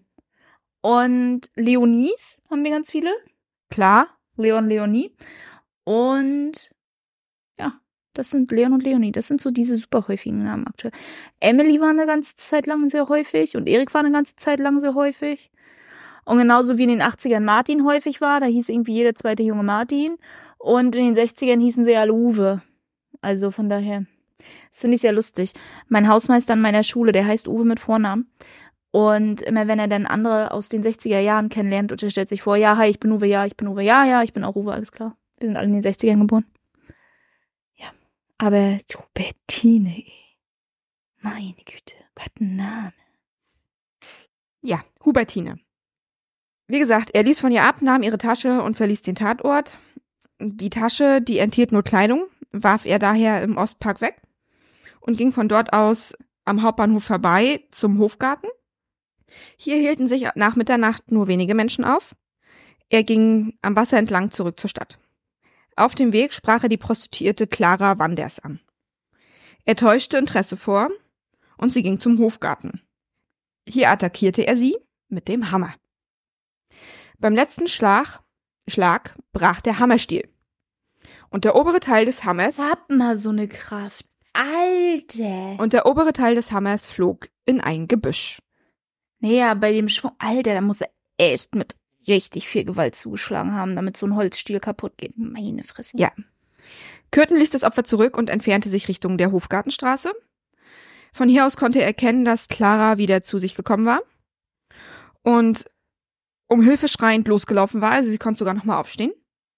Sie hat auch Hilfe gefunden, mehrere Frauen, die sie umringten. Daraufhin lief Kürten einen Bogen über die Jägerallee zur Landskrone und entsorgte den abgebrochenen Hammerstiel. Er kehrte dann zum Tatort zurück, weil er nicht besonders klug ist und suchte erfolglos nach dem Hammerkopf. Naja, zu seiner Verteidigung, er ist ja schon so oft äh, bisher zu den Tatorten zurückgekehrt, dass er sich darüber jetzt keine großen Gedanken macht, finde ich nicht verwunderlich. Ja. Irgendwann bekommst du das Gefühl, ich kann gar nicht geschnappt werden. Ich glaube, dieses Polizist Gefühl, hat ich, gesehen, wie ich eine Leiche, Leiche durch die Gegend geschleppt habe. Beziehungsweise hat es nicht gesehen, obwohl er an mir vorbeigegangen ist. er war zumindest Also- in der Nähe mit Ja. einem Hund. Also. Am 7. November 1929 griff wieder zur Kaiserschere. Er hat den Hammer jetzt wieder, ne, der ist ja jetzt kaputt, jetzt braucht er seine Schere zurück. Hm. Und machte sich in Flingern erneut auf die Suche nach einem Opfer. Vor der Flingern-Kirche traf er auf die fünfjährige Gertrud Al Albermann. Diese spielte vor dem Haus ihrer Tante. Er überredete Gertrud, mit ihm mitzugehen. Während die beiden zusammen auf dem Weg waren, winkte die kleine Gertrude sogar einer bekannten Familie zu. Diese schöpften keinen Verdacht. Was? Ja, Da ist Ja. ein kleines Mädchen, das du kennst, mit die einem mit fremden einem Mann. Mann. durch die Gegend läuft, den du nicht kennst. Und da fragst du noch nicht mal nach. Kann ja sein, dass es ein Onkel war oder wie auch immer, den du noch nicht kennengelernt hast. Ja, Aber das hinterfragst du nicht, wenn die Nein. Eltern nicht in der Nähe sind? nein. Nein. Das ist nicht okay. Es erschienen jedoch zwei Monteuren verdächtig, die in der Nähe waren. Die dann offensichtlich schlauer sind als die Leute, die dieses Mädchen tatsächlich kennen. Sie mutmaßten sogar, ob der Mann mit dem Kind der gesuchte Mörder sein könnte. Sie hätten vielleicht ein bisschen mehr Mut als mutmaßen müssen, damit es tatsächlich durchgeht. Aber Gertrudes fröhliche Art ließ sie den Gedanken wieder verwerfen. Führte das Kind durch die Schrebergärten zu einer Kleingartenanlage bei der Fabrik Haniel und Luke, für die er mal gearbeitet hat. Hm. Hier wirkte er das Mädchen bis zur Bewusstlosigkeit, versetzte ihr dann mit der Schere mehrere Stiche in die Schläfe und versuchte ihr Blut zu trinken. Danach verging er sich an ihrer Leiche und stach wahllos auf sie ein, bis sie tot war. Ja, wir hätten vielleicht ein Trigger Warning zu Negrophilie machen müssen. Ja, hätten wir vielleicht machen sollen. Hm. Die Leiche legte er in ein Gebüsch ab und ging nach Hause. Also ging er wieder zurück auf Kannibalismus und hat es dann auch getoppt mit Nekrophilie. Also er ist immer weiter am Eskalieren. Ja. Läuft. Am nächsten Tag fertigte er erneut eine Skizze der Grabstelle von Maria, Maria Hahn an und schickte diese zur Düsseldorfer Zeitung, Die Freiheit. Diese informierte jetzt die Polizei darüber. Besser als der Stadtanzeiger, der sich dachte, irgendein Spinner. Mhm. Die Skizze enthielt auch einen Hinweis auf den Ablageort von Gertrud Albermann, die kleine Fünfjährige, die Mhm. er gerade getötet hatte. Die Leiche von Gertrud wurde nur wenige Stunden zuvor gefunden. Daher ging die Polizei davon aus, dass sie nur der Mörder, äh, dass die Skizze nur vom Mörder stammen konnte. Was eine korrekte Schlussfolgerung ist, dadurch, dass das ja noch nicht so lange her ist, Ja. ihre Leiche gefunden wurde. 12. November fanden Suchgrabungen statt, zunächst ohne Ergebnis. Schließlich wurde Maria Hahns Leiche am 15. November 1929 gefunden. Hat eine Äh. Weile gebraucht, aber es wurde dann gefunden. Naja, viel ist auch nicht mehr dran, was man dann findet. Hauptsächlich Knochen und verwestes Fleisch. Sie wurde gefunden, da sich ein Landwirt daran erinnerte, dass er im August bei Erntearbeiten eine Damenhandtasche und einen Schlüsselbund in der Nähe gefunden hat, zu haben. 7. Dezember 1929 tötete Peter Kürten einen Schwan, indem er in den Hals durchschnitt und danach das, Trank, das Blut des Tiers trank. Durch diesen Vorfall entstand der Beiname Vampir von Düsseldorf. Was durch den Schwan? Durch den Schwan. Nicht durch das Blut, das er Nein. von seinen beiden Opfern getrunken hat? Nein, durch den Schwan. Das ist wichtig. Okay. Durch den Schwan. Ergibt voll Sinn. Ja. Jetzt hat er eine Zeit lang Ruhe, denn erst am 23. Februar 1930 schlägt er wieder zu. Zumindest soweit wir wissen. Faszinierend. War dazwischen mal wieder im Knast? Und Nein. Ist nicht bekannt. Nein. Kürten lernt eine junge Hausangestellte kennen. Mit ihr besucht er zunächst eine Gastwirtschaft. Danach gingen sie gemeinsam in den Grafenberger Wald. Es kam zu sexuellen Handlungen, bei denen Kürten die junge Frau wirkte. Wie gesagt, ich finde Würger ist so viel pass passender. Er bezeichnete das Würgen als Liebesbeweis, nachdem er von ihr darauf angesprochen wurde. Eine Woche später trafen die beiden sich in Kürtens Wohnung, wo sie von seiner früher nach Hause gekommenen Frau überrascht wurden. Überraschung. Ja. Im März 1930 lockte Kürten die Büglerin Marianne del Santo unter einem Vorwand in den Grafenberger Wald. Büglerin. Ja, die Büglerin. Er begann sie zu würgen. Was dann passierte, keine Ahnung. Einige Tage später stieß er die Hausangestellte Irma Becker bei einem ähnlichen Vorfall den Abhang in die Wolfschluck hinab. Also aktuell wirkt er nur und tötet nicht. Ich wollte gerade sagen, es, es hört sich doof und gewalttätig an, aber nicht tödlich. Ja. 13. April 1930 trifft er die Hausangestellte Gertrud Hau. Nachdem sie einige nächtliche Kaffee besucht, Kaffee besucht haben, gingen sie zusammen in den Hofgarten in der Nacht. Dort belästigte er sie. Es kam zu einer handgreiflichen Auseinandersetzung. Gertrud gelang die Flucht. Sein Lauf ist irgendwie vorbei, also er hat gerade nicht so mit. Keine Ahnung. Ich finde es aber auch unglaublich faszinierend. Selbst die Opfer, die er hätte töten können, hat er ja nicht getötet. Ja. Ob er, was man natürlich nicht weiß, irgendwie ein anderes Outlet hatte, weil das ja dann doch eher ungewöhnlich ist und an Betracht der Tatsache, wie häufig und extrem das Morden schon war bei ihm. Das ist halt die Frage, dadurch, dass man damals sich nicht so sehr damit beschäftigt, beschafft hat, weiß ich nicht, heute würde man vielleicht drauf gucken, was war für ein Ereignis, das zwischen November und Februar zu keinen Vorfällen kam und danach nicht zu Morden, sondern nur zu Übergriffen. Ich sag mal nur in Anführungsstrichen. Anführungsstrichen. Mhm. Was da passiert ist Mhm. für ihn, dass er quasi sich, weiß ich nicht, akklimatisiert hat in seinem Verhalten, Weiß ich nicht. Dass er das Morden aktuell vielleicht Ja. auch gar nicht brauchte oder es auch einfach gerade nicht konnte, aber wer weiß sein das schon. letztes Mordopfer nicht das Mädel gewesen, wo er dann die Leiche vergewaltigt hat? Hm? Vielleicht hat ihn sein Verhalten davon selber erstmal für eine ganze Weile abgeschreckt. Das kann natürlich auch sein, weil Das das, kann ja schon auch wieder sein, der ja. nächste, eine nächste sehr extreme Eskalation ist. Das stimmt, ja. Das haben manche ja auch, dass sie dann erstmal von ihren neuen Taten abgeschreckt sind. Und andere, so wie zum Beispiel Gesche Gottfried, die hat sieben Jahre lang nicht gemordet, weil sie kein Gift gekriegt hat. Weil sie hat das Gift ihrer Mutter benutzt, das sie dort im Haus gefunden hat und wollte nicht selbst Gift kaufen. Sieben Jahre lang. Deswegen hat sie sieben Jahre lang nicht gemordet. Ist ja auch viel zu auffällig, wenn man Bis das selbst kauft. ja, bis dann irgendwann Mäusebutter verkauft wurde. Ja. Daher. Am 30. April 1930 trifft er die Hausangestellte Charlotte Ulrich. Sie gehen zusammen in den Grafenberger Wald. Ich weiß nicht, was die Frauen immer haben, dass sie mit ihm in den Wald gehen. Er hat wieder einen Hammer. Er hat einen neuen Hammer. Denn er schlägt mit ihr zuerst, schlägt ihr mit dem Hammer zuerst gegen die Schläfe und dann einfach mehrfach gegen den Kopf. Er hielt sie für tot und verließ den Tatort, kam einige Minuten jedoch zurück, um sich zu vergewissern. Sie war jedoch wieder zu Bewusstsein gekommen und geflohen. Also, weiß nicht, er hatte dann Zweifel offensichtlich an seiner eigenen Tat und wollte nochmal zurück und stellte fest, ja, Vor allem, wenn er mit dem Hammer mehrfach auf ihren Kopf eingeschlagen hat, ne? hat er nicht die richtigen Stellen getroffen, würde ich sagen. Ja, und dann vielleicht auch mit bedeutend weniger Kraft als vorher. Ja, vielleicht weil er immer noch erschrocken war von sich selbst. Möglich. Weil mehrfach mit dem Hammer auf dem Kopf ist ganz schön tödlich. Ebenfalls im April 1930 macht er die Bekanntschaft mit der jungen Witwe Kürzinger. Ich habe ihren Vornamen nicht. Er stellt sich ihr als heiratswilliger Junggeselle vor und besucht sie mehrfach mit dem Vorsatz, sie und ihre Kinder mit einem Hammer oder einer Schere zu ermorden. Diese hatten jedoch viel zu häufig Besuch von Verwandten, sodass er seine geplanten Taten nicht umsetzen konnte. Was für ein Glück für sie und ihre Kinder. Oh Gott. Ja. Am 14. Mai 1930 trieb er sich wieder am Düsseldorfer Hauptbahnhof um. Hauptbahnhöfe sind so Orte, glaube ich. Ja, du findest da leicht Opfer, ne? Ja. Zumindest Vor allen Dingen damals so alle, die auch.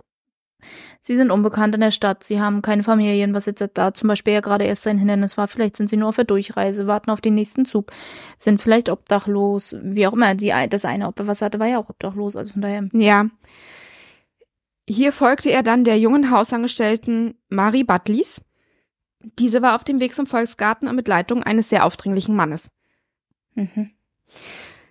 Kürten sprach die beiden an und der Mann ließ von Buttleys ab. Und sie war ihm dann dankbar, weil er sie quasi gerettet hat. Er nahm sie dann mit in seine Wohnung. Mhm. Er wurde dann halt ebenfalls aufdringlich. Die Ärmste, die sich denkt, bin gerade dem einen entkommen und jetzt habe ich den nächsten. Die arme Frau. Sie protestierte, wehrte sich, woraufhin er ihr anbot, sie zu einem Mädchenwohnheim in Grafenberger Wald zu bringen. Im Wald angekommen, würgte er sie, ließ jedoch von ihr ab und brachte sie in die Nähe einer Straßenbahnhaltestelle. Ja, also, ja. Ist seltsam momentan. Marie Buttleys schrieb kurz darauf einen Brief an ihre Freundin Brückner in Düsseldorf. Der Name ist wichtig, Brückner. Und beschrieb diesen Vorfall. Dieser Brief wurde jedoch nicht an ihre Freundin zugestellt, sondern der Familie Brückmann. Diese lebten in der gleichen Straße und übergaben der Polizei, den Brief der Polizei. Sehr gutes, korrektes Verhalten. Muss ich Ja. loben. Die Polizei ging also zu Marie Buttleys und nahm die Ermittlung auf. Kommen wir allgemein zu den Ermittlungen, zu sämtlichen Fällen. Die haben wir ja bisher noch nicht mit einem Wort erwähnt. Mhm. Wir merken uns Marie Buttleys und den Brief. Okay. Das ist wichtig. Okay. Die Ermittlungen zu sämtlichen Fällen, sämtliche Morde, sämtliche Überfälle, sämtliche Brandstiftungen, alles, was ihr bereits getan habt, blieben lange Zeit erfolglos, beziehungsweise einige der Morde hat sich ja auch der geisteskranke Johann Strauß zugeschrieben, der dafür sogar verhaftet und äh, eingesperrt wurde. Der damalige Oberstaatsanwalt Otto Steiner sprach Kürten sogar satanisches Glück zu, dass er so lange unerkannt war. Ja. Oder einfach. Genau. Wie wir wissen. Kürten kehrte oft in aller Öffentlichkeit zu den Tatorten zurück, mischte sich unter die Schaulustigen, sprach teilweise sogar mit den Beamten. Er wirkte jedoch aufgrund seines gepflegten Erscheinungsbild und seiner freundlichen Art nicht verdächtig. Er war sehr charmant, sehr gepflegt, niemand, der Verdacht Mhm. äußert. Durch diese Eigenschaften schöpften ja auch seine Opfer keinen Verdacht. Mhm. Inzwischen patrouillierten Polizei und auch Bürgerwelten, Bürgerwehren nachts durch die Stadt, weil die Stadt in Hysterie war. Sie hatten Angst. Klar. Hier wurden ständig verstehen. Leute ermordet, ständig Leute angegriffen. lebensgefährlich verletzt. Rückblickend wirken jedoch viele Umstände der Ermittlungen rätselhaft. Zum Beispiel, und du hast es schon oft angesprochen, der vielfach Polizei bekannte Kürten wurde nicht einmal verdächtigt. Das ist total verrücktes.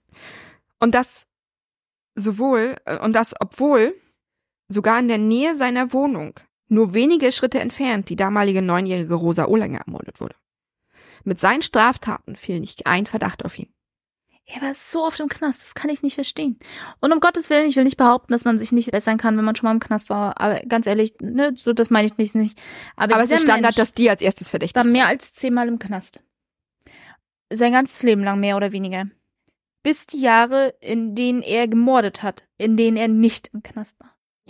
Und er war ja auch wegen Gewalttaten im Knast. Eben. Es Also er war ja nicht dass nur wegen Diebstahl, wegen im- Diebstählen Dieb, Diebstahl und war. Unterschlagung. Er war ja auch wegen Gewalttätigkeiten im Knast. Überleg dir mal die Aktion, wo er in der Wohnung umhergeschossen hat mit der Pistole. In dem War- Restaurant. War das nicht bei seiner Ex-Freundin? Ja, er hat in, in, in der Rest, in, bei seiner Ex-Freundin herumgeschossen und in einem ja, Restaurant. Das meine ich. und dann kam hinzu, dass die Öffentlichkeitsarbeit der Polizei noch in den Kinderschuhen steckte. Das stimmt tatsächlich.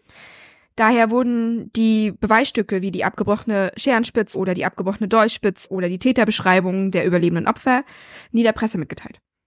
Und so hätte ja vielleicht alleine der Mensch, der die Schere damals repariert hat und ihn den Dolch verkauft können, hat, sagen können, hey, ich hatte hier einen. Ja. ich hatte hier einen Kunden, jetzt wo ich das in der Zeitung gelesen hat, ich hatte hier einen Kunden, das ist der und der gewesen und das und das ist die Beschreibung von dem, Mhm. dann hätte man ihn vielleicht gefunden.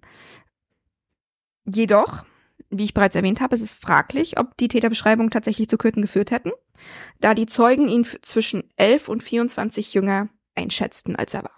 Mhm. Und das ist durchaus ein Unterschied, der ist schon sehr gravierend. Wenn ich nach jemandem Ja, suche, der klar. 20, 30 ist und in Wahrheit ist er aber 40, ist das schon. Klar, wenn, ne, darum wiederum könnte ich nachvollziehen, dass er nicht verdächtigt wurde. Ich sag mal, sie haben die Zeugenaussagen, sie schätzen ihn alle als Anfang Mitte 20 ein. Und dann guckst du, hey, der Köthen wäre eigentlich ein passender Typ, aber ey, der ist schon Anfang 40, nee, den können wir dann nicht nehmen. Kann ich, könnte ich dann nachvollziehen, wenn Genau. das denn so abgelaufen ist. Die Polizei hatte 15.000 Mark Belohnung auf die Ergreifung des Täters ausgesetzt. Heute sind das circa 64.364 Euro. Es gab eine Broschüre der Polizei, in der stand, ein Massenmörder spielt mit einer Stadt, Düsseldorf fiebert, das Rheinland zittert. 2000 Zeugen, wenige Spuren, 15.000 Mark Belohnung. Naja, zumindest war ein bisschen was in der Presse. Die Broschüre wurde von der Düsseldorfer Polizei im Januar 1930 in großer Stückzahl an die Bevölkerung verteilt. Helft den Düsseldorfer Massenmörder unschädlich zu machen. Oha. Ja, und wenn ihr es zwischendurch knallen und blättern hört, das ist Kati mit ihrem Buch. Ja. Es knallt zwischendurch mal. Ja. Später sagte seine Frau, wie ich heute schon erwähnt hatte, dass Peter Kütten sich schminkte, um jünger zu erscheinen. Die Schminke war offensichtlich niemandem aufgefallen. Keinem seiner Opfer. Weil nie, nie jemand das gesagt hat. Ich glaube, da war Schminke auf seinem Gesicht. Naja, wenn er es vielleicht vernünftig gemacht hat und Er, er, muss, er muss das ja richtig gut gemacht haben. Nicht nur, dass, 30ern nicht nur, dass er zwischen 11 und 24 Jahre jünger wirkte. Aber ganz ehrlich, ich habe ja Fotos von ihm gesehen, ich glaube das. Ja, natürlich. Der, also, von daher. Aber, und, und dann kommt dazu, wer hat denn in den Anfang der 30er denn an Männern mit dem Make-up getragen? Ich glaube nicht, dass das etwas ist, was man sofort denkt oder sieht. Wie auch immer. Hinzu kommt, dass lange Zeit die Überfälle und die Morde nicht als zusammenhörig, zusammengehörig angesehen wurden. Logischerweise. Es sind unterschiedliche Tatwaffen, es sind unterschiedliche Tatmuster.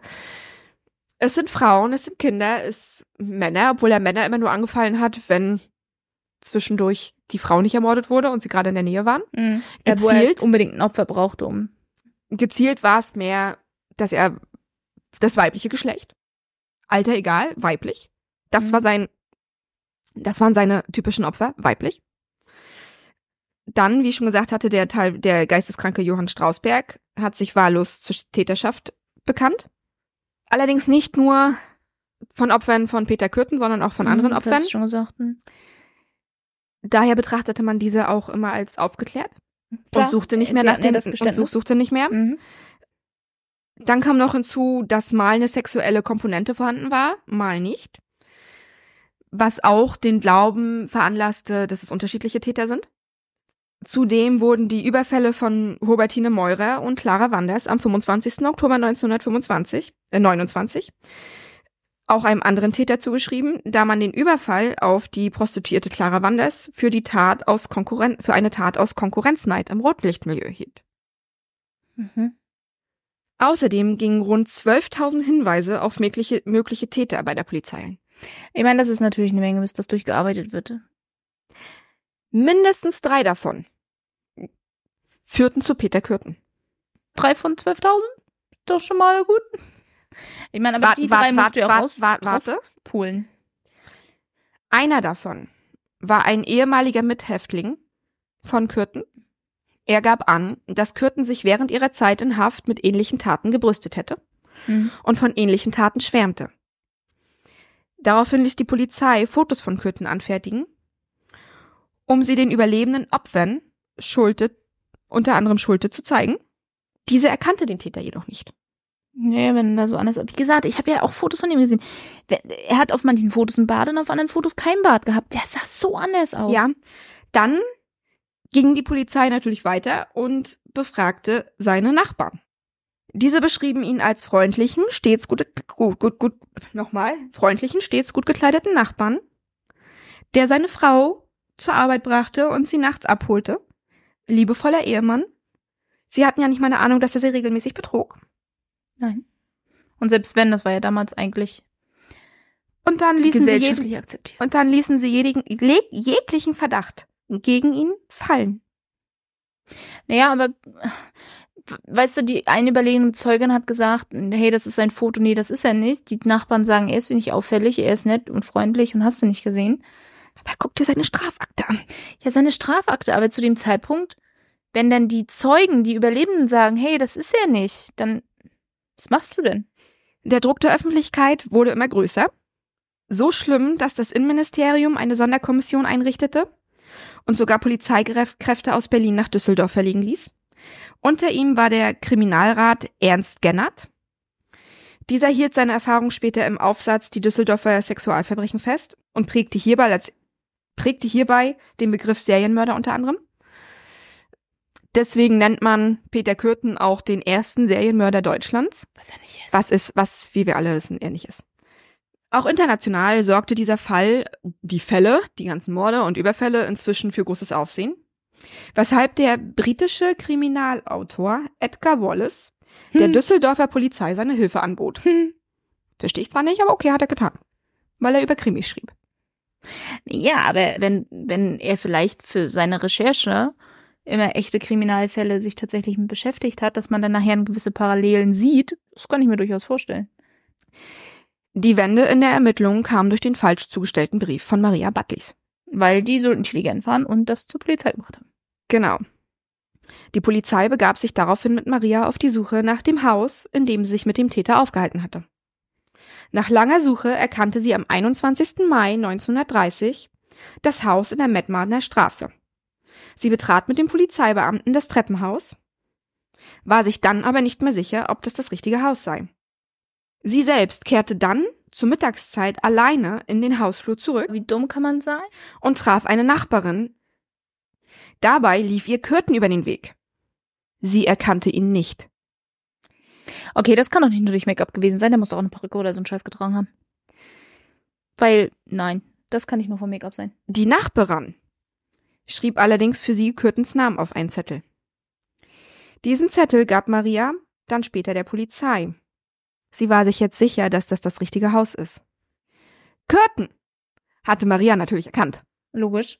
Logischerweise. Er war seit dem 16. April arbeitslos und hatte, wie gesagt, Maria im, Haus, im Hausflur erkannt und hatte daraufhin die Wohnung verlassen. Er hob 140 Mark, heute fünf, circa 590 Euro, vom Sparbuch seiner Frau ab, traf sich abends mit ihr in einem Café und erzählte ihr, er hätte mal wieder was mit einer anderen gehabt. Und diese sei ihm nun auf der Spur, weswegen er ausziehen müsse und die Wohnung nicht mehr betreten könne. Was? Es kam zu einer Szene, seine Frau ging alleine nach Hause. Kürten verbrachte die Nacht auf der Straße. Am nächsten Tag kehrte er in die Wohnung zurück Die er nicht mehr betreten konnte. und holte einige Kleidungsstücke. Schlau. Dann mietete er, mietete er ein Zimmer in der Adlerstraße 53 und schlief, schlief dort den ganzen Tag. Am Abend holte er seine Frau von der Arbeit ab. Sie stritten sich erneut, Logisch. Wie das wohl Ich passieren meine, ich konnte. würde auch gedenken, Alter, du hast hier jetzt gerade gestanden, mich betrogen zu haben und dass du aus der Wohnung raus musst, dann kommst du aber trotzdem sofort in die Wohnung zurück, um die Klamotten zu holen und dann haust du wieder ab und dann holst du mich aber von der Arbeit ab. Also, Ja, ja. 23. Mai 1930, also am nächsten Tag, erschien die Polizei in der Mettmanner Straße. Es war jedoch niemand anzutreffen. Daraufhin gingen die Beamten zur Arbeitsstelle von Peter Kürtens Frau zum Café Hemessars und kehrten dann mit ihr in die Wohnung zurück, vor allem wie unangenehm. Da kommt die Polizei auf deine Arbeit und nimmt dich mit nach Hause. ja. Ja, das haben dann haben zumindest die Kollegen sich was zu unterhalten. Ja. Ne? Sie klärten Auguste über Auguste, hieß sie Auguste? Na, egal. Sie klärten sie über den Überfall auf Maria auf. Sie erzählte ihnen, dass Kürten aktuell arbeitslos ist und ausgezogen ist, er jedoch heute seine Unterstützung beim Arbeitsamt abholen würde. Die Polizisten ließen, die, ließen daraufhin eine Vorladung für Kürten zurück und machten sich auf den Weg zum Arbeitsamt. Dort warteten sie vergeblich. So entweder war er schon da oder hat sich die Kohle einfach nicht abgeholt. Ja. Hm. Hatte er auch das Sparbuchgeld von seiner Frau. Der Regierungs- und Kriminaldirektor Willie Gay hat das später scharf kritisiert. Erstens hätte Butleys niemals auf eigene Faust zurück ins Haus gehen können. Das war super gefährlich. Es hätte richtig schief gehen können. Yep. Zweitens, sie hätten die Vorladung gar nicht dort lassen dürfen, sondern einfach in der Wohnung warten sollen. Schließlich war die Vorladung quasi eine Einladung zur Flucht. Definitiv, ja. Kürten selbst kehrte zur Wohnung zurück. Seine Frau übergab ihm die Vorladung. Sie konfrontierte ihn mit den Tatvorwürfen, woraufhin er Folgendes äußerte. Ja, ja, ich habe alles gemacht. Okay. Er Verließ er dann so, okay, Schatz, alles klar, hier hast du einen Brandy, leg dich hin, geh eine Runde schlafen und wenn er eingepennt ist, hau ich ab und ruf die Polizei. er verließ die Wohnung wieder Okay.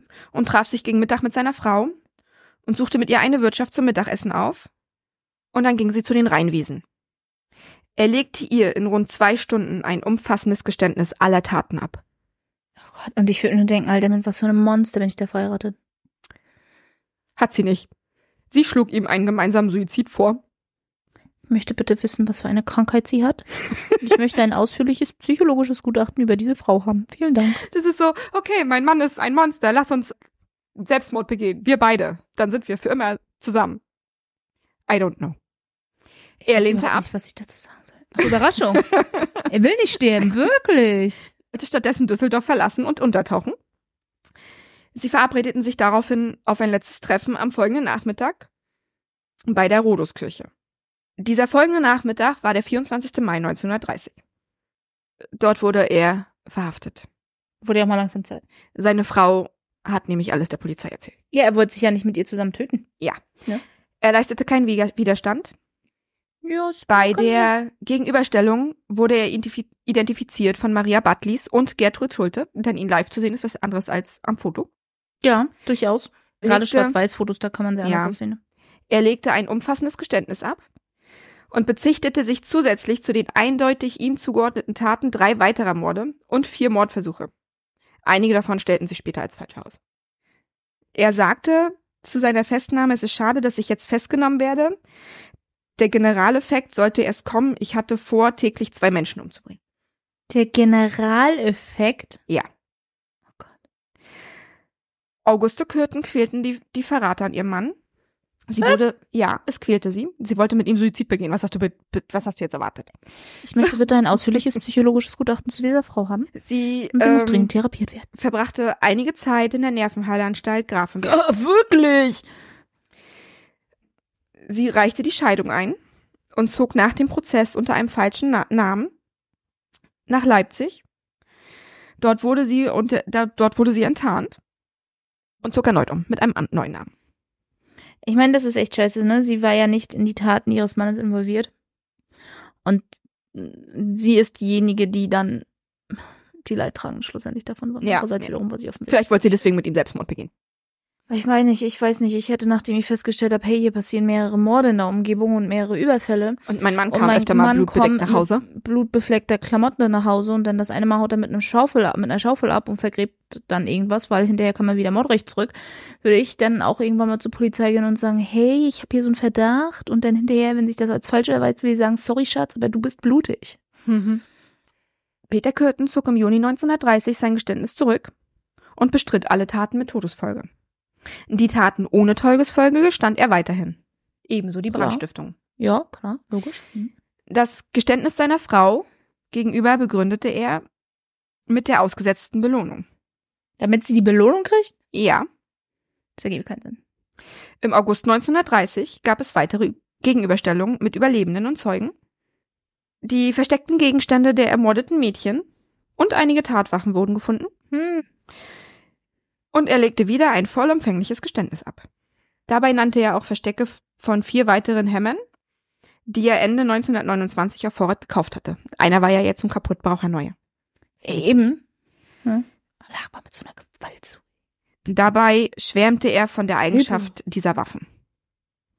Bei den Voruntersuchungen stellten sie fest, dass die Hinweisbriefe von Kürten stammten. Und es wurde sich auch mit seinem Geisteszustand befasst. Ja, das war vielleicht dringend not notwendig bei ihm. Dafür kam er acht Wochen in die Provinzialheil- und Pflegeanstalt in Bebburg-Hau. Hier wurde er vom Anstaltsdirektor Rether und anderen Ärzten untersucht. Diese gaben über 1000 Seiten Untersuchungsbericht zu Protoko- Protokoll. Die Ärzte und weitere hinzugezogene Ärzte bescheinigten einstimmig, dass es keine Symptome für eine Geisteskrankheit in irgendeiner Form gebe. Sie attestierten ihm stattdessen eine sadistische Neigung und eine volle Verantwortlichkeit für seine Taten. Wundert mich nicht. Den Beinamen, wie gesagt, durch den toten Schwan, das hat er nämlich auch gestanden. Laut den Polizei- und Gerichtsakten hat er sich auf ähnliche Weise auch an zwei, möglicherweise drei menschlichen Opfern vergangen. Er hat versucht, ihr Blut zu trinken. Mhm. Die Gerichtsverhandlung. Der Prozess fand vom 13. bis 24. April 1931 statt. Hierfür ließ man extra eine Turnhalle der Schutzpolizei in der Tannstraße als Gerichtssaal herrichten. Damit genug Schaulustige daran teilnehmen können? Ja und nein, denn ja, es gab viele Journalisten, die Interesse hatten. Es waren aber nur einige davon zugelassen. Okay. Andere mussten draußen warten. Der Prozess, der eigentliche Prozess, fand unter Ausschluss der Öffentlichkeit statt. Okay. Peter Gürten, Kürten gab alle seine Taten zu. Er führte seinen Werdegang auf seine miserable Kindheit und seine Jugend zurück. Wir erinnern uns, Vater gewalttätig, Alkoholiker, hat die Mutter vor den Augen. Kinder vergewaltigt. der Kinder vergewaltigt, hat die Kinder geschlagen, hat seine Schwester sexuell missbraucht, weshalb der Vater ja selber dann in den Knast ging. Er übertrieb seine Geschichten jedoch und wurde mehrfach vom Vorsitzenden ermahnt. Ich habe die Schlussworte vom Staatsanwalt. Ui, Schlussplädoyer. Der Staatsanwalt sagte nämlich, das Gesamtbild, das der Prozess von den Verbrechen und der Tat Täterpersönlichkeit gegeben hat, hat eine solche abgrundtiefe Verkommenheit, eine solche Gefährlichkeit des Täters und eine solche Menge Opfer gezeigt, dass wir nur hoffen können, dass sich ein solcher Fall niemals wiederholen möge. Wenn jemals ein Lustmörder die Todesstrafe verdient hat, so ist es Peter Kürten. Lustmörder. Das ist auch so eine Bezeichnung gewesen, Lustmörder. Ja. Peter Kürtens Anwalt war ein Dr. Alex Wehner. Er beginnt mit einer Beschreibung der Ungeheuerlichkeit der Verbrechen Kürtens, die in der Kriminalgeschichte bis dato unerreicht sei. Er sagt im Vergleich zu anderen Se Serienmördern tötete Kürten Frauen, Männer, junge Mädchen, Kinder und Tiere. Ja, er hatte nicht wirklich ein festes Opferprofil. Ja, das ist schon so. Er erzählte, wie er von vielen Seiten und auch der Öffentlichkeit befragt wurde, wie er einen Mann wie Kürten verteidigen könnte. Weil sein Job ist. Warum Kürten überhaupt einen Verteidiger bekommt. Weil er das Recht dazu hat. Er stellte dann klar, dass es nicht die Aufgabe der Verteidigung sei, das eigene Ich aufzugeben, sondern es sei als Teil der Rechtspflege daran, sondern er sei als Teil der Rechtspflege daran interessiert, die Wahrheit zu finden Yep. und sie zu suchen. Ja, und jeder hat das Recht auf vernünftige Verteidigung. Also von daher. Er mahnte die Geschworenen als Teil seiner Aufgabe als Verteidiger, die rein gefühlsmäßige Abscheu zugunsten der objektiven Einstellung gegenüber dem Angeklagten und dessen Taten zurückzustellen. Okay. Er erzählte weiter, dass mit Kürtens Verhaftung am 24. Mai 1930 noch nicht mal feststand, ob man tatsächlich den Düsseldorfer Serienmörder gefunden habe.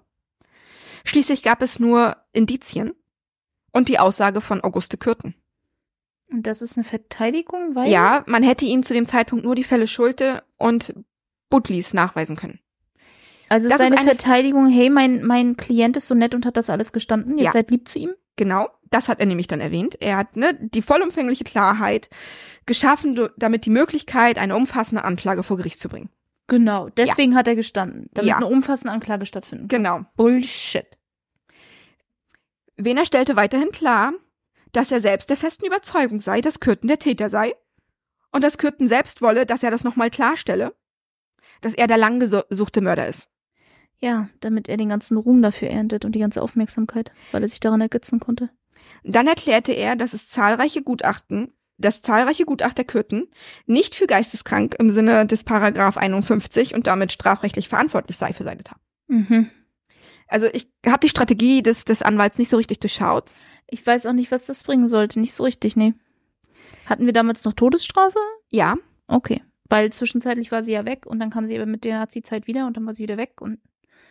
Okay. War das sein, sein Weg vielleicht, zu versuchen, seinen Klienten vor dem Galgen zu schützen? ich bin mir nicht sicher, aber ich glaube ja. Denn er meinte, seine Taten wären ja nicht mit Überlegung. Und da sie nicht mit Überlegung sind, es ist ja nur Totschlag und nicht Mord. Nein. Und man könnte, so wie er ja vorgegangen ist, niemals behaupten, dass das mit Überlegung sei. Aha. Ja. er ist gezielt mit einer Mordwaffe in der Tasche losgelaufen, um irgendjemanden zu töten. Nur Ja. weil er ein unorganisierter Mörder ist und kein organisierter Mörder, heißt es nicht, dass er nicht ein Mörder ist. Aber es würde ja kein Vorsatz der Tötung vorliegen. Bullshit. Das war seine Argumentation. Und daher ist das Ganze Totschlag und nicht Mord. Bullshit. Ja. Er schloss seine Verteidigungsrede Rede mit dem Hinweis, dass sich die Gefängnistore hinter Kürten für immer schließen würden. Schließlich habe Kürten sich schwer an der Menschheit vergangen und werde das Urteil der Geschworenen aus gerechte, als gerechte Sühne für seine furchtbaren Taten annehmen. Ich meine, als Strafverteidiger in so einer Situation, wenn dein Klient gestanden hat und es eindeutig ist, dass er schuldig, er oder sie schuldig ist, und du musst dann quasi nur dafür sorgen, dass die Person nicht hingerichtet wird, weil alles andere wird sowieso passieren. Ja, aber nicht mit so solchen Argumenten. Das Argument ist dumm. Ja, es war sein Job, dafür zu sorgen oder irgendwie zu versuchen, dafür zu sorgen, dass sein, dass er nicht hingerichtet wird. Aber das war dumm. Ja. Er schloss seine Rede mit folgenden Worten. Wird so nicht auch der Angeklagte das Recht haben, seinerseits Anklage zu erheben gegen sein Schicksal zu sagen und zu sagen, warum bin ich geboren als der Sohn eines Trinkers, eines Sexualverbrechers? Warum bin ich nicht geboren im lichten Raum? Warum bin ich ohne Erziehung wie Unkraut am Wege aufgewachsen?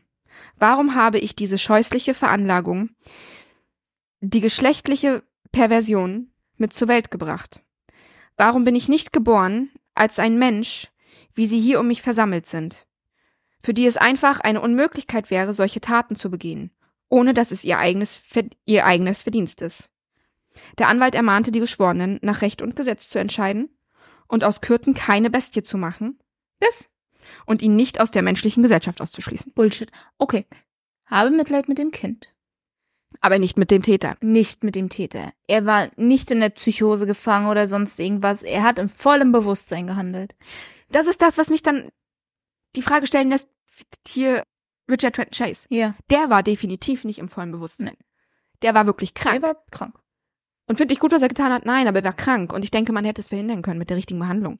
Gab viele, viele Hallo? Möglichkeiten, das zu verhindern. Hallo, seine Mutti so, äh, nee, die Tabletten soll er nicht mehr nehmen, denn sonst ist er komisch wie ein Zombie und Papi so, ja, der braucht nur einen Job. Ja. Ja. Ja, definitiv hätten die Morde von Ich, ich Richard sag Trenton nur die Chase Ärzte nicht so, passieren ja, wir müssen. können ihn entlassen. Und die Pflegekräfte, nein, auf gar keinen Fall. ja. Hm. Ja. Also, ja, das sind Morde, die definitiv nicht hätten passieren müssen. Weil mit den Tabletten wäre er Ja. Eben. nicht gefährlich gewesen. Peter Kürten hingegen versuchte in seiner Schlussrede, seine Taten nicht zu entschuldigen. Er wies stattdessen darauf hin, dass einige Ärzte mehr als anderthalbtausend Morde begangen hätten Was? und bezog sich somit auf die Abtreibungsaffäre zweier kommunistischer Ärzte in Stuttgart. Wie bitte? Die muss ich googeln, das habe ich noch vergessen, das muss ich mir nochmal aufschreiben. Ja. Ja. Er wandte sich an Professor Seoli, einer der Ärzte, der ihn untersucht hatte, und warf ihm vor, dass er sein Elternhaus als nicht mitbestimmt für seine Entwicklung ansah und wies den Vorwurf des Oberstaatsanwalts zurück, dass er sein Geständnis aus Feigheit zurückgezogen habe. Er sagte, er habe dies seiner Frau zuliebe getan. Klar. Dann wandte er sich an die Presse und lobte dessen Berichterstattung. Er habe diese aufmerksam verfolgt, Ja, da er sich selbst in seiner Jugend an der Sensationspresse berauscht habe. So würde die Öffentlichkeit nicht vergiftet werden. Ein Pressevertreter rief ihm daraufhin ein ironisches Wir danken zu. Dass der nicht verwiesen wurde, ist mir ein Rätsel. Dann ging er auf sein, einige seiner Opfer ein und sagte, dass dieses ihm zu leicht gemacht hätten. Schließlich Ja. seien sie mit ihm in den Wald gegangen. Die Opfer sind schuld. Ja. Er bat die Angehörigen der Opfer, Fix. ihm soweit es ihnen möglich sei, zu vergeben und stellte Nee. klar, dass er seine Opfer nie gequält habe. Ich meine, mehrfach mit dem Hammer auf den Kopf einzuschlagen, hältst du nicht für quälen? Und dann noch zwei Tage lang im Sterben liegen? Das ist nicht quälen? Sie zu erwürgen, hältst du nicht für quälen? Das ist ein ziemlich Nein. qualvoller Tod, zu ersticken. Alter. Ja. Seine Rede endete mit den Worten, und wenn Sie dieses alles in Betracht ziehen und meinen guten Willen, alle Taten zu sühnen und Büße und Buße zu tun, erkennen, dann glaube ich doch, dass das große Rache- und Hassgefühl gegen mich nicht nachhalten wird. Und ich möchte Sie bitten, seien Sie versöhnt. Hallo Sunny. Der hat doch echt ein Ding zu laufen. Hat er. Monster. Hat er. Monster. Er ist, er ist bekloppt. Er wurde am 22. April 1931 vom Schwurgericht in neun Fällen neunmal zu Tode verurteilt, Hm.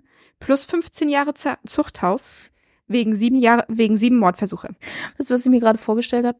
Bist hingerichtet mit der Giftspritze. Und dann kommen sie mit einem Defibrillator an. Okay, er lebt wieder, nächste Spritze.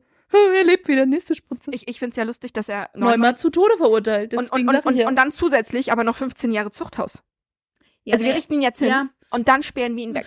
Für 15 Jahre. naja, weil Wir töten ihn neunmal und sperren ihn dann weg. Weil damals die Strafen ja nicht kumulativ waren, die sind einzeln verteilt worden. Und es ging ja vom Schlimmsten bis zum Geringsten. Ja, ich weiß, aber trotzdem. Liest sich dann tatsächlich ein bisschen lustig an. Im Anschluss an die Urteilsverkündung erklärten Verteidigung und Anklage den Verzicht auf die Einlegung von Rechtsmitteln. Damit war das Urteil noch am gleichen Tag rechtskräftig. Kürten selbst hat die Voruntersuchung und den Prozess sehr genossen. Überraschung. Es gab schließlich ein großes Interesse an ihm Ja. und er hat während seiner Zeit in Untersuchungshaft sogar verschiedene Vergünstigungen bekommen und man erfüllte ihm Sonderwünsche. Was? Da steht WTF. Ich habe mir extra aufgeschrieben. What the fuck? Was? Ich meine, er hat so viele furchtbare und dann bekommt er noch Sonderwünsche erfüllt und Vergünstigung. Was, was stimmt nicht mit euch, Ich Leute? würde gerne wissen, erstens, was das beinhaltet. Ja, ich auch. Habe ich aber nicht herausgefunden. Äh, Ich kann mir vorstellen, warum es gemacht wurde. Es gab ja so eine heftige mediale Aufmerksamkeit um ihn, dass es ja ein ganz leichtes gewesen wäre, zu seinen An von seinem Anwalt zu sagen, hey, er wird hier im Gefängnis nicht korrekt behandelt und so weiter und so fort. Und die ganzen Medien würden dann damit publik laufen. Also Ja. kann, vielleicht deswegen. Aber Alter. Nach dem Prozess war er unglaublich unzufrieden. Er war nun wieder ein gewöhnlicher Strafgefangener. Oh. Und niemand scheute schenkte ihm mehr Be Beachtung. Oh. Daher ließ er seinen Anwalt ein Gnadengesuch einreichen. Oh, arme Kleine. Der Ärmste, ja. Ja. Wir haben absolut Mitleid mit ihm. Nicht. Der Fall Kürten und das Urteil selber hatten in der Öffentlichkeit eine laute Diskussion losgetreten, die bald über seinen Fall hinausging. Sie löst die generelle Frage zur Todesstrafe aus. Todesstrafe ja oder nein? Sein Gnadengesuch wurde trotz dessen am 30. Juni von der preußischen Regierung abgelehnt. Logisch. Am 1. Juli wurde Kürten ins Kölner Gefängnis Klingelpütz in Altstadt Nord überführt. Dort teilte man ihm am Nachmittag die Ablehnung des Gnadengesuchs mit und unterrichtete ihn darüber, dass er am Folgetag hingerichtet wird. Daraufhin erbat Kürten geistlichen Beistand. Man stellte ihm den Anstaltsfahrer zur Seite und am Abend traf zusätzlich ein Beichtvater aus Düsseldorf, aus Düsseldorf und Köln ein. Er verbrachte die Nacht schlaflos mit den Geistlichen und seinem Anwalt und schrieb Briefe an seine Frau, seine überlebenden Opfer und an Hinterbliebene seiner Opfer. Am 2. Juli 1931, er war jetzt 48 Jahre alt, wurde, am, wurde um 5 Uhr morgens eine Messe für ihn ge gehalten. Um 6 Uhr morgens wurde er dann dem Scharfrichter Karl Gröbler mit einem Fallbeil hingerichtet. Wir erinnern uns, Karl Gröbler hat übrigens auch Fritz Hamann hingerichtet. Der hat der V. War tatsächlich ein, einer, der, hin, einer der Scharfrichter, die generell in Norddeutschland am häufigsten unterwegs waren. Deswegen taucht der Name, wenn wir wenn, wenn wir zu solchen Sachen mit Todesstrafe kommen, glaube ich, wird der Name Karl Gröper öfter auftauchen. Ich habe ihn nicht extra mal gegoogelt, weil ich mir dachte, wo, wieso kommt mir der Name so Mhm. bekannt vor? Ja, aber irgendwann in der Nachkriegszeit wird die Todesstrafe abgeschafft. Den Ja. haben wir sie ja nicht. Vor seiner Hinrichtung hat er den Gefängnispsychiater gefragt, ist es möglich, dass man im Augenblick seines Todes das eigene Blutrauschen hört? Möglich, das Herz pumpt bestimmt ganz toll. Trotz Geheimhaltung hatten sich am Morgen Reporter vor der Hinrichtung beim Klingelplatz eingefunden. Der Zutritt blieb ihm jedoch verwehrt. Ja, Gott sei Dank, der soll ja nicht noch mehr Aufmerksamkeit kriegen. Ein Justizsprecher unterrichtete sie, sie über die getroffene Entscheidung und unterrichtete sie darüber, dass er jetzt nun hingerichtet wurde. Hm. Die Presse hat die Hinrichtung generell sehr positiv dargestellt. Seine Leiche wurde einigen anwesenden Ärzten zur Untersuchung und zur Einnahme von Präparaten übergeben. Das Gehirn wurde unter anderem nach Abnormalitäten untersucht. Seine Leiche wurde ohne Kopf bestattet. Der Kopf wurde mumifizi mumifiziert und Mhm. kam nach dem Zweiten Weltkrieg in die USA. Mhm. Es ist nicht bekannt, wie er dorthin kam. Er war da einfach irgendwann, Wahrscheinlich irgendwer von den Ärzten, die ihn obduziert haben, bestimmt. hat ihn geklaut und mitgenommen. Und dann ging der umher. Heute ist er ein Ausstellungsstück im Museum Rip Ripley's Believe It or Not in Wisconsin, Dells. Ich kann euch dazu nur sagen, wenn ihr Fotos von diesem Kopf sehen wollt, kleine Vorwarnung. Der Kopf, ich weiß nicht, ob es damals gleich gemacht wurde oder irgendwann hinterher, ist gespalten. Also ihr könnt reingucken. Und wenn man Peter Köthen googelt, findet man auf Google ganz leicht dieses Bild. Wenn ihr das sehen wollt, könnt ihr das machen. Auf unserem Instagram-Account kann ich sowas nicht hochladen, das ist Instagram. Wenn ihr Interesse an mehr, naja, oder den hm, einen stärkeren Magen habt, könnt ihr das tun. Ich war etwas überrascht davon. Ich meine, ich habe schon Schlimmeres gesehen. Aber das war so, okay, ich brauche jetzt ein Foto von Instagram für Peter Köthen, das nicht copyright geschützt ist. Und dann so, da ist ein Schädel und ein Hirn. Ja. Okay. Kürtens Vater, habe ich nämlich gefunden, sagte über seinen Sohn, weil Kürtens Vater hat zu dem Zeitpunkt noch gelebt, als er hingerichtet wurde und alles. Er sagte über seinen Sohn, über meinen Sohn Peter könnte ich, solange er bei mir war, nichts Böses sagen. In Mühlhain habe ich eigentlich immer nur Gutes von ihm gehört. Die Mutter wird mir wohl verheimlicht haben, was nicht in Ordnung gewesen ist. In der Schule hat der Junge befriedigende Fortschritte gemacht. Mein Sohn Peter war nicht frech, auch nicht unerzogen. Er hat mir nicht viel Sch Schererei gemacht, daher habe ich ihn in seiner Jugend auch nicht viel gehauen. Nee, warum war er denn vielleicht bei dir weniger auffällig? Wahrscheinlich, weil er totale Todesangst vor dem Arschloch hatte. Ja. Also Peter Köthen ist auch ein Monster und sein Vater ist ein Arschloch. Peter Kürten sagte dem, Psycho dem Psychologen in, in seiner Voruntersuchung über seine Eltern übrigens Folgendes. Ich habe meinen Vater nie geliebt, aber immer gefürchtet. Ach, wirklich. Ich habe meinen Vater schon in frühester Jugend als ein Ungeheuer kennengelernt und es wurde und konnte uns dadurch, wenn die Mutter sagte, dann oder dann kommt der Vater, eine heillose Angst eingejagt werden. denn auch zahlreich waren seine Exzesse, die ich auch in frühester Jugend schon miterlebt habe, bestehend in Zertrümmerung von Möbeln und Misshandlung der Mutter und Gewalttätigkeiten gegen andere Menschen und Krakehlen und Trinken und so weiter. Ja. Ich finde es sehr auffallend, dass er, wenn er über seine Mutter spricht, nennt er sie ausschließlich der Mutter. Das ist eine gewisse Distanzierung dann. Das sagt er generell. Also er sagt mein Vater, aber die Mutter oder der Mutter. Also er sagt nicht meine Mutter. Hm. Das finde ich tatsächlich sehr auffallend. In allem, was ich Das stimmt, vor allem wenn, er, hab, wenn ja. das, was er sagt, dazu nicht passt. Er sagt, dass er vor dem Vater Angst hatte. Warum sagt er dann also mein Vater, nicht der Vater? Das würde ja andersrum eher passen. ja, Faszinierend. aber vielleicht macht er das, weil die Mutter, also seine Mutter ihn nicht vor dem Vater schützen konnte und die Geschwister, und die dass ich dadurch nicht. das, das die, er sich war. Und er war ja auch frühzeitig alles schon im Gefängnis und so weiter, dass er, er war ja nun mal offensichtlich sehr gestört anhand seiner Abschlussrede vor Gericht. ja, Er ihr tatsächlich vielleicht Vorwürfe gemacht hat und äh, tatsächlich vielleicht der festen Überzeugung war, dass die Art und Weise, wie der Vater und die Mutter ihn erzogen haben, schuld daran ist, dass er ein Monster geworden ist. Ja. Vielleicht war das tatsächlich sein fester Glaube, dass die daran schuld waren. Und das Ding ist, ich glaube durchaus, es gibt böse geboren und böse gemacht. Und dann gibt es eine Mischung aus beiden. er könnte eine Mischung aus beiden sein. Dadurch, dass Möchte er schon gerne- Freude am Töten mit fünf Jahren hatte, Ja. was auch für misshandelte Kinder sehr, sehr ungewöhnlich ist. Ja. Also diese Freude an Leid zufügen und töten schon sehr, sehr jung da war. Und er auch generell sehr jung schon sehr auffällig war. Das war die Katze. Ja, falls ihr sie gehört habt. Ja, Aber, aber ich glaube, dass die Lebensumstände das Ganze nur noch verstärkt Ja, haben. Also was schon da, war. Hat er, da hat er eine, Ja. Distanz gehabt, warum auch immer zur Mutter, ja. Hm. Das war der Fall Peter Kürten. Ja. Und es sind dann doch nur zwei Folgen geworden. Ja, ich hatte jetzt auch immer schon so ein bisschen auf die Zeit geguckt, aber dann warst du nachher bei der Gerichtsverhandlung und deswegen dachte ich mir, nö, dann ist es jetzt eine ungefähr anderthalbstündige Folge. Und dann ja, ist das, ja sollte, auch okay. das sollte auch okay sein. Und beim nächsten Mal geht's dann um Heinrich Pomerenke. Das ist für uns als Rostocker ein Fall, der sehr dicht zu Hause dran liegt. Der stammt nämlich aus Bentwitsch und spielt in der Nachkriegszeit, ist auch Serienmörder. Genau. Und dann bin ich am Recherchieren aktuell für Edmund Kemper. Kathi hat sich einen schönen Massenmörder rausgesucht, damit wir auch mal was anderes als Serienmörder haben. Ja, und dann gucke ich mal, wie ich danach mache, weil mit dem Massenmörder Ja. bin ich ja auch fast durch. Genau, müssen wir mal gucken. Also nächstes Mal auf alle Fälle Heinrich Pomerenke. Danach müssen wir mal gucken, welche Reihenfolge wir weitermachen. Edmund Kemper dauert ein bisschen mit der Recherche, weil das so ein super recherchierter Fall ist. Dass es da viele, viele interessante Sachen auch zu erzählen gibt. Von daher müssen wir da mal gucken. Aber ja, bis zum nächsten Mal. Bye, bye.